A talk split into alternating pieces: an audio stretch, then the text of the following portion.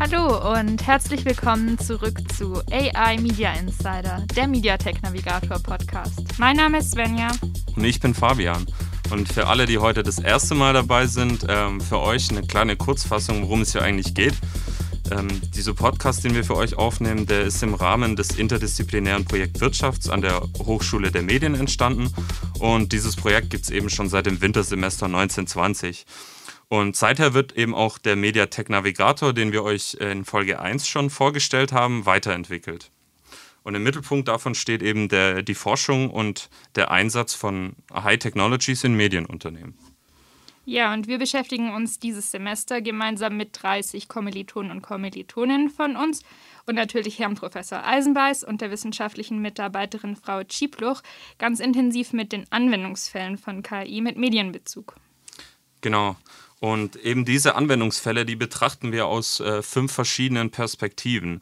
Und äh, diese Perspektiven, die sind zum einen die gesellschaftliche Perspektive, dann die Nutzerinnenperspektive, die rechtliche, die technologische und natürlich nicht zu vergessen auch die wirtschaftliche Perspektive.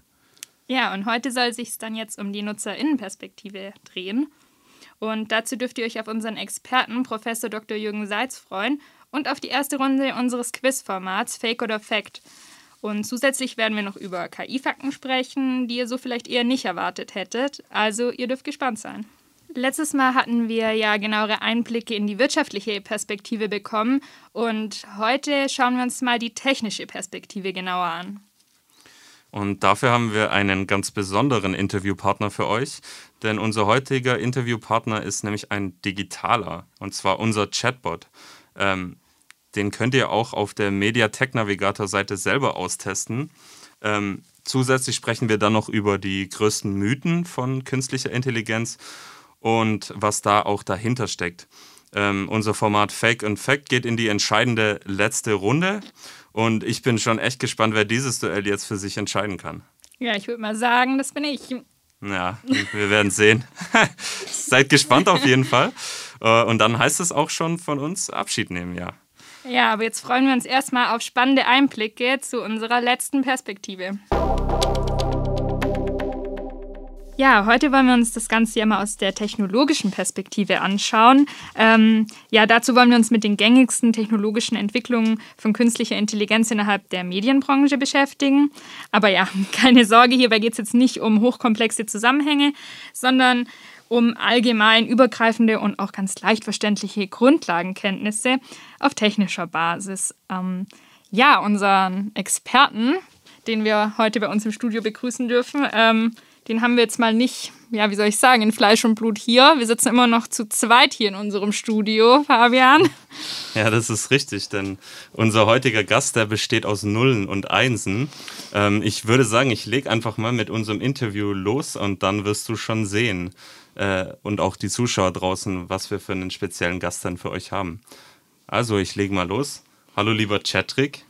Du bist der Chatbot von unserem Projekt mediatechnavigator.com. Wir kannten dich schon, als du noch jung und unbeholfen warst und nur wenige Fragen beantworten konntest.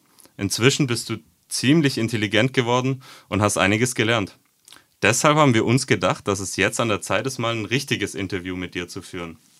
Einfach von Mensch zu Maschine. Erzähl doch mal kurz was über dich. Hallo zusammen, ich bin Chetrick. Freut mich, euch kennenzulernen. Ich wurde programmiert, um einfache Fragen rund um KI und den MediaTek Navigator zu beantworten. Inzwischen bin ich im Umgang mit dieser Thematik sehr erfahren. Was wollt ihr denn wissen? Wie kann man den technischen Einsatz von KI in der Medienbranche am einfachsten erklären? Sind Medien dafür überhaupt geeignet? Medien sind tatsächlich sehr gut geeignet. Im Journalismus wird KI schon seit einer Weile genutzt und ist mittlerweile zu einem unverzichtbaren Werkzeug geworden.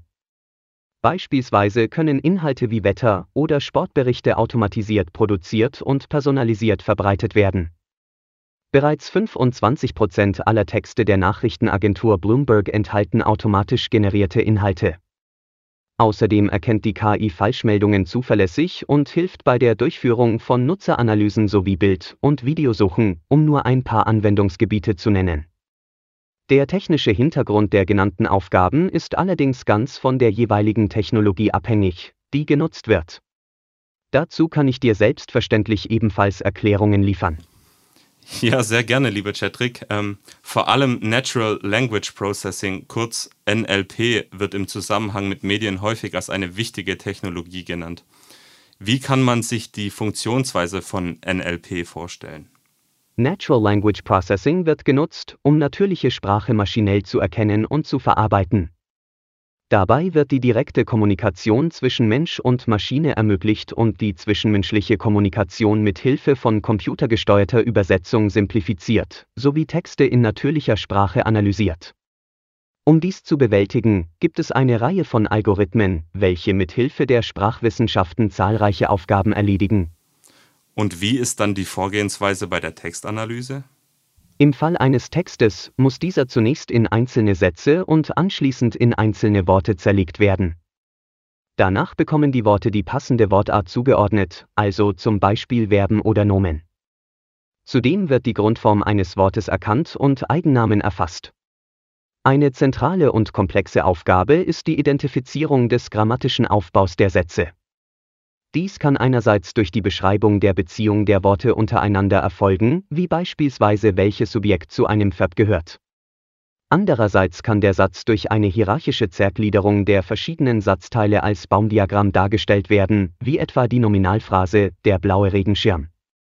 Außerdem können Texte hinsichtlich der emotionalen Stimmung des Autors untersucht werden.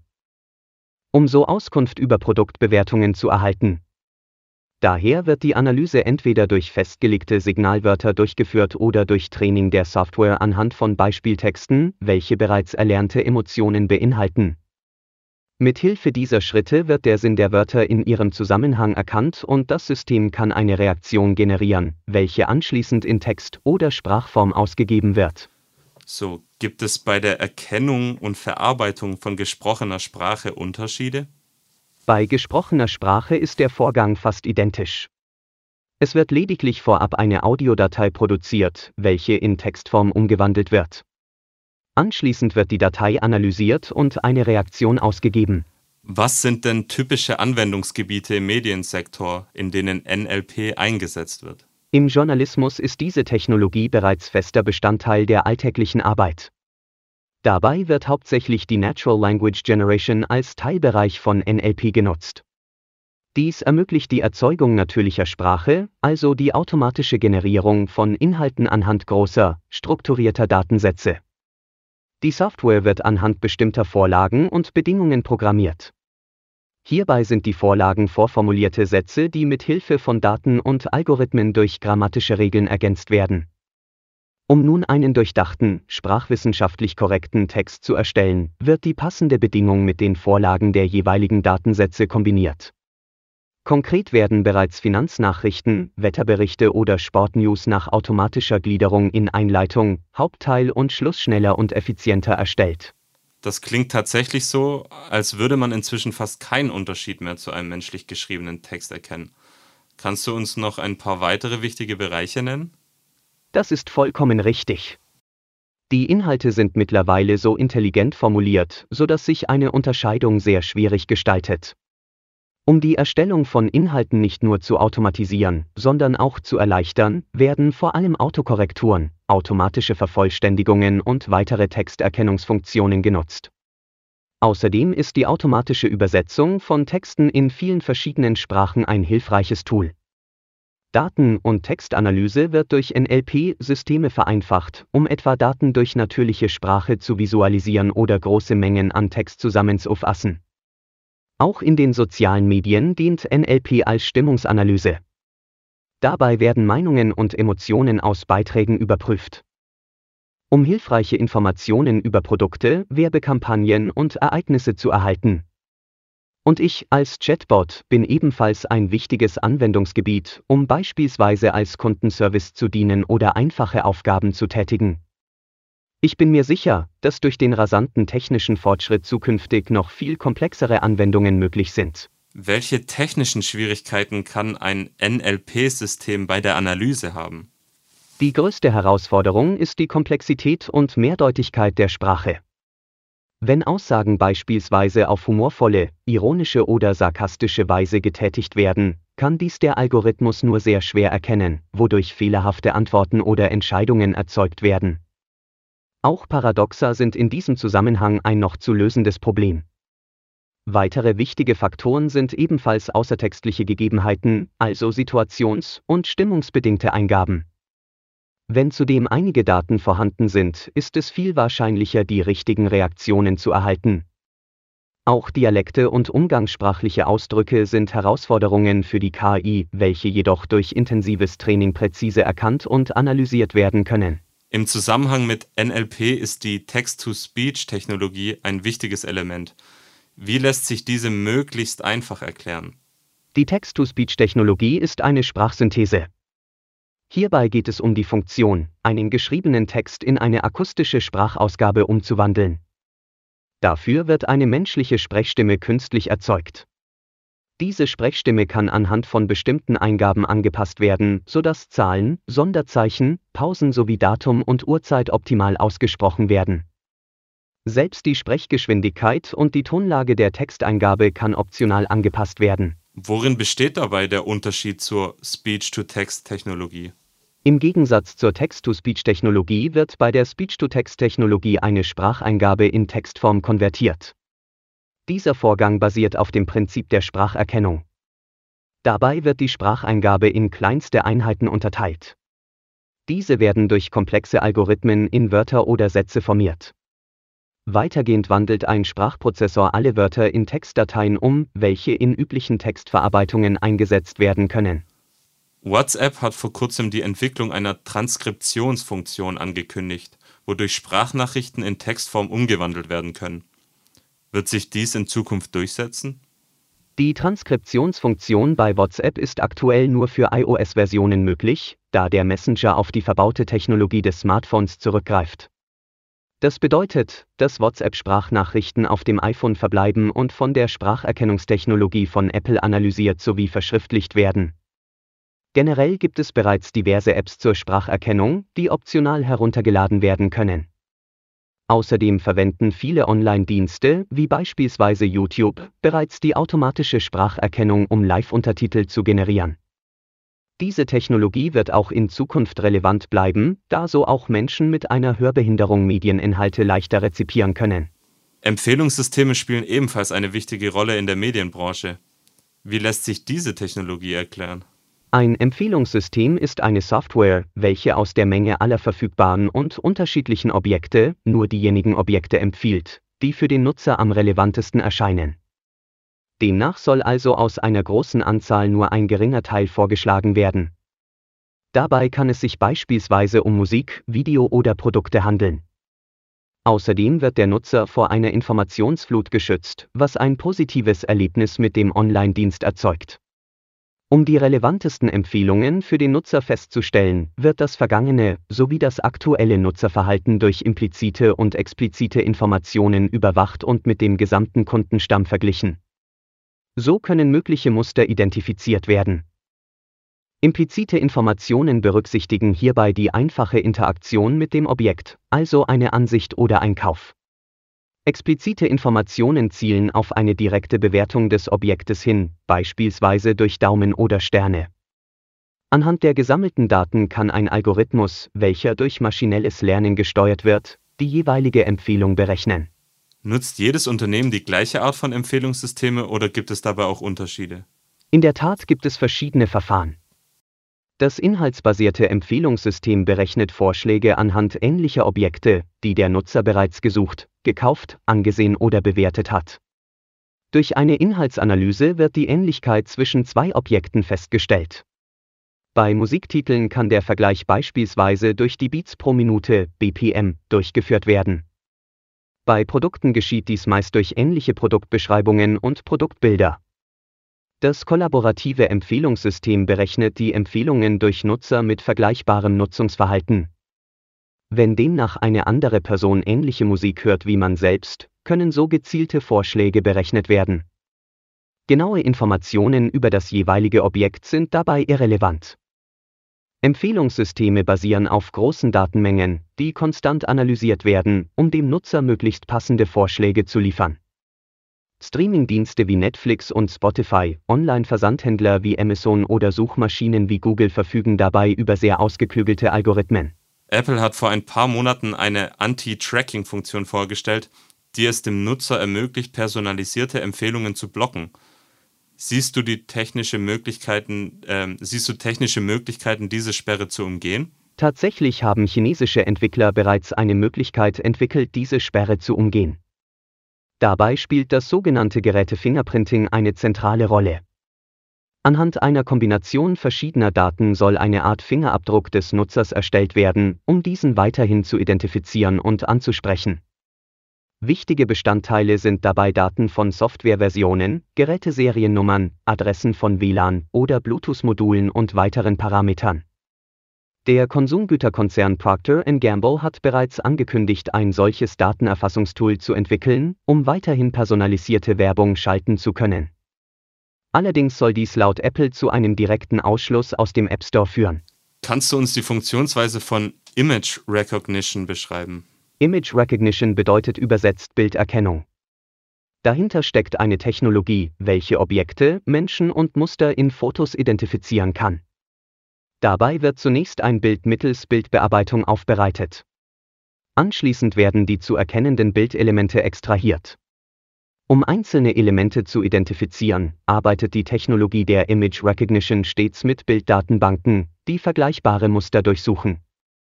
Auf dieser Funktionsweise basieren viele Einsatzmöglichkeiten der Bilderkennung.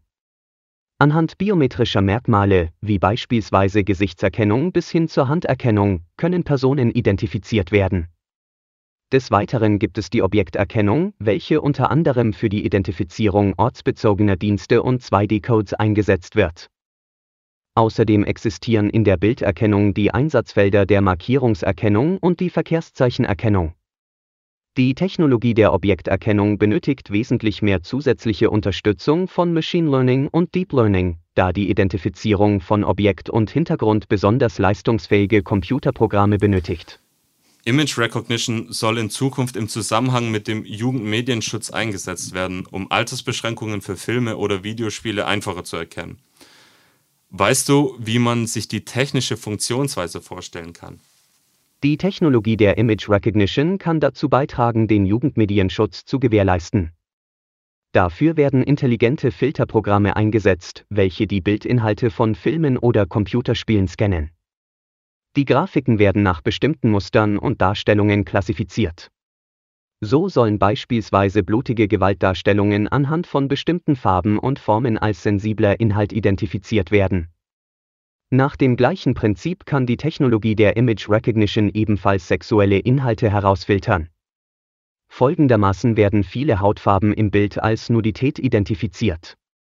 Hierbei besteht jedoch die Herausforderung der Kontextualisierung, da Nacktheit unter anderem in der Biologie und in der Kunst anders interpretiert werden muss. Wow, bist du schlau. Du weißt ja wirklich alles über technologische Entwicklungen von künstlicher Intelligenz. Was haben dir deine Trainer denn noch alles beigebracht? Zwar kann ich als Chatbot keine Emotionen ausdrücken, trotzdem habe ich einen kleinen Witz programmiert bekommen. Was macht ein Pirat am Computer? Er drückt die Enter-Taste. Ja, sehr cool. Ähm, zusammenfassend können wir also festhalten, dass KI mittlerweile zu einem wichtigen Werkzeug in Medienunternehmen geworden ist. Willst du dazu noch etwas hinzufügen? Medienunternehmen werden sich in Zukunft zunehmend mit der Implementierung von diversen KI-Technologien auseinandersetzen. Für Medienproduzierende soll KI eine Ergänzung darstellen und Freiräume schaffen. Besonders Medienunternehmen der journalistischen Branche stehen diesbezüglich vor der wichtigen Entscheidung, welche Trends weiter erforscht und entwickelt werden sollen. Bisher arbeiten einige Medienunternehmen mit der Technologie, Texte künstlich zu erzeugen. Zudem stehen weitere Ausprägungen in den Startlöchern, wie beispielsweise die Generierung maschinell erzeugter Radiostimmen sowie die Erstellung synthetischer Videos. Letzteres wird häufig mit sogenannten Deepfakes assoziiert und daher negativ rezipiert. Medienunternehmen müssen sich also der Frage stellen, inwieweit synthetisch generierte Medieninhalte im audiovisuellen Bereich rechtlich und ethisch vertretbar sind. Auf technologischer Ebene betrachtet, gibt es jedoch mehr Möglichkeiten als Grenzen. Ja, vielen Dank für dein ausführliches Interview, lieber Chadrick. Sehr gerne. Ich hoffe, ich konnte euch weiterhelfen und freue mich immer über spannende Fragen. So kann ich mich weiterentwickeln und euch Menschen im Umgang mit künstlicher Intelligenz besser verstehen. Bis bald. So, jetzt wollen wir mal abtauchen in die Mythen rund um das Thema KI. Und ich sag dir eins, Svenja, da gibt es die eine oder andere crazy Geschichte. Ja, ich bin gespannt. Ja, vielleicht noch kurz vorab, ähm, das fand ich auch echt erstaunlich. Und zwar hat nämlich eine Umfrage, die im Auftrag des Bundesverbands Digitale Wirtschaft entstanden ist, ergeben, dass zwar 94 Prozent der Befragten den Begriff künstliche Intelligenz kennen, inhaltlich dazu aber zahlreiche Mythen kursieren. So denken zum Beispiel 48 Prozent der Befragten, ähm, dass der Mensch durch die Verwendung von KI die Kontrolle verlieren wird und 69 Prozent glauben sogar, dass durch KI Arbeitsplätze wegfallen werden. Also da denke ich gleich mal an Skynet von Terminator zum Beispiel. Wow, da wird es wohl echt höchste Zeit, dass wir ein bisschen Klarheit reinbringen. Ja, das stimmt. Welcher Mythos wäre denn der erste, der dir in den Kopf kommt? Mm, ich würde sagen, ganz klar, dass KI irgendwann die Weltherrschaft übernimmt. Ja, also doch, wie, wie ich es vermutet hatte, klar, ähm, das ist wohl einer der häufigsten Mythen rund ums Thema KI, ähm, vor allem geprägt durch eben verschiedene Science-Fiction-Filme wie Terminator oder auch Bücher. Ähm, ja, dass Leute eben denken, die KI könnte irgendwann die Weltherrschaft übernehmen und uns Menschen damit unterwerfen. Ja, das stimmt, ist aber natürlich totaler Quatsch. Ja, eben. Und äh, bei diesen Szenarien wird nämlich komplett der Fakt vernachlässigt, dass die KI überhaupt keinen freien Willen verfügt so, oder auch Moral, sondern dass die KI weiterentwickelt wird und diese Weiterentwicklung basiert eben immer auf den Vorstellungen der entsprechenden Programmierer und Programmiererinnen. So. Kommen wir jetzt aber nochmal zum vorher genannten Mythos, dass uns äh, KI die Arbeitsplätze wegnimmt. Mm, ja, es stimmt ja schon, dass durch die Anwendung von KI gewisse Tätigkeiten nicht mehr vom Menschen erledigt werden, oder? Ja, da hast du ganz recht. Ähm, durch die Anwendung von KI werden eben Arbeitsprozesse automatisiert, die bisher eben von Menschen ausgeführt wurden. Ähm, Im Prinzip ist das auch ziemlich ähnlich wie die Entwicklung, die bereits Ende des 19. Jahrhunderts stattgefunden hat. Ähm, das wäre Stichwort Industrialisierung. Äh, das bedeutet allerdings nicht, dass äh, Arbeit weniger wird. Äh, ganz im Gegenteil. Die Arbeit verändert sich und ermöglicht uns Zeiteinsparungen von Standardaufgaben und dafür eben mehr Raum, um wichtige Aufgaben zu erledigen. Also es ist richtig, dass bestimmte Arbeitsfälle ähm, wegfallen werden. Ähm, insbesondere denke ich da an die Branchen Handel, Gastronomie, ähm, Hotels, Bildung, Gesundheit oder eben auch der öffentliche Sektor, der davon betroffen ist. Ähm, allerdings entstehen dadurch eben auch neue Aufgabenbereiche und neue Arbeitsplätze und neue Dienstleistungen. Ähm, insgesamt lässt sich also sagen, dass KI standardisierte Aufgaben übernimmt und dadurch eben Freiraum für neue Aufgaben entstehen, äh, die ganz ohne Steuerung und den Men oder den Menschen nicht funktionieren würden. Ja, und das ist ja eigentlich eine echt coole Sache. Ja, eben. Ich glaube auch, dass die Hauptursache für diese ganzen Mythen und auch ja, gerade die Angst, dass Arbeitsplätze wegfallen, ist, dass in der Gesellschaft oft, ich sag mal, so ein menschliches Bild von KI besteht. Also, dass die Leute sich so vorstellen, die KI wäre, ja, ich weiß nicht, so eine hyperintelligente Form von Mensch. Ja, total. Also, mega viele Menschen haben eben diese Vorstellung, dass KI denkt wie ein Mensch, aber der Anwendungsbereich künstliche Intelligenz ist eben immer nur auf einen sehr kleinen Bereich beschränkt. Also beispielsweise kann eine KI zwar Schach spielen, wenn sie darauf programmiert wird, aber ähm, wenn ein unbekanntes Problem auftritt, dann benötigt die KI wiederum neue Programmierung. Also eine künstliche Intelligenz hat keinen eigenen Verstand und ist auch nicht in der Lage, äh, Ironie zum Beispiel zu verstehen. Ja, also die nimmt auf jeden Fall alles direkt ernst. Ja, auf jeden Fall. Und deshalb ist es nämlich auch Schwachsinn, ähm, dass die KI irgendwann menschliche Intelligenz überragen wird, was ja einige denken. Also selbstverständlich lässt sich jetzt nicht sagen, was in den nächsten Jahrzehnten möglich sein wird. Ähm, es ist aber trotzdem wahr, dass es jetzt schon Aufgaben gibt, die von künstlicher Intelligenz zuverlässig, zuverlässiger erledigt werden, als es eben ein Mensch könnte. Also da fällt mir zum Beispiel direkt die Durchführung von komplexen Rechenoperationen ein. Ähm, Bereiche wie strategisches Denken und emotionale Intelligenz andererseits, die sind mit KI noch nicht möglich. Ähm, die KI lernt nämlich außerdem nur aufgrund von Daten, mit welchen sie vom Mensch sozusagen gefüttert wird.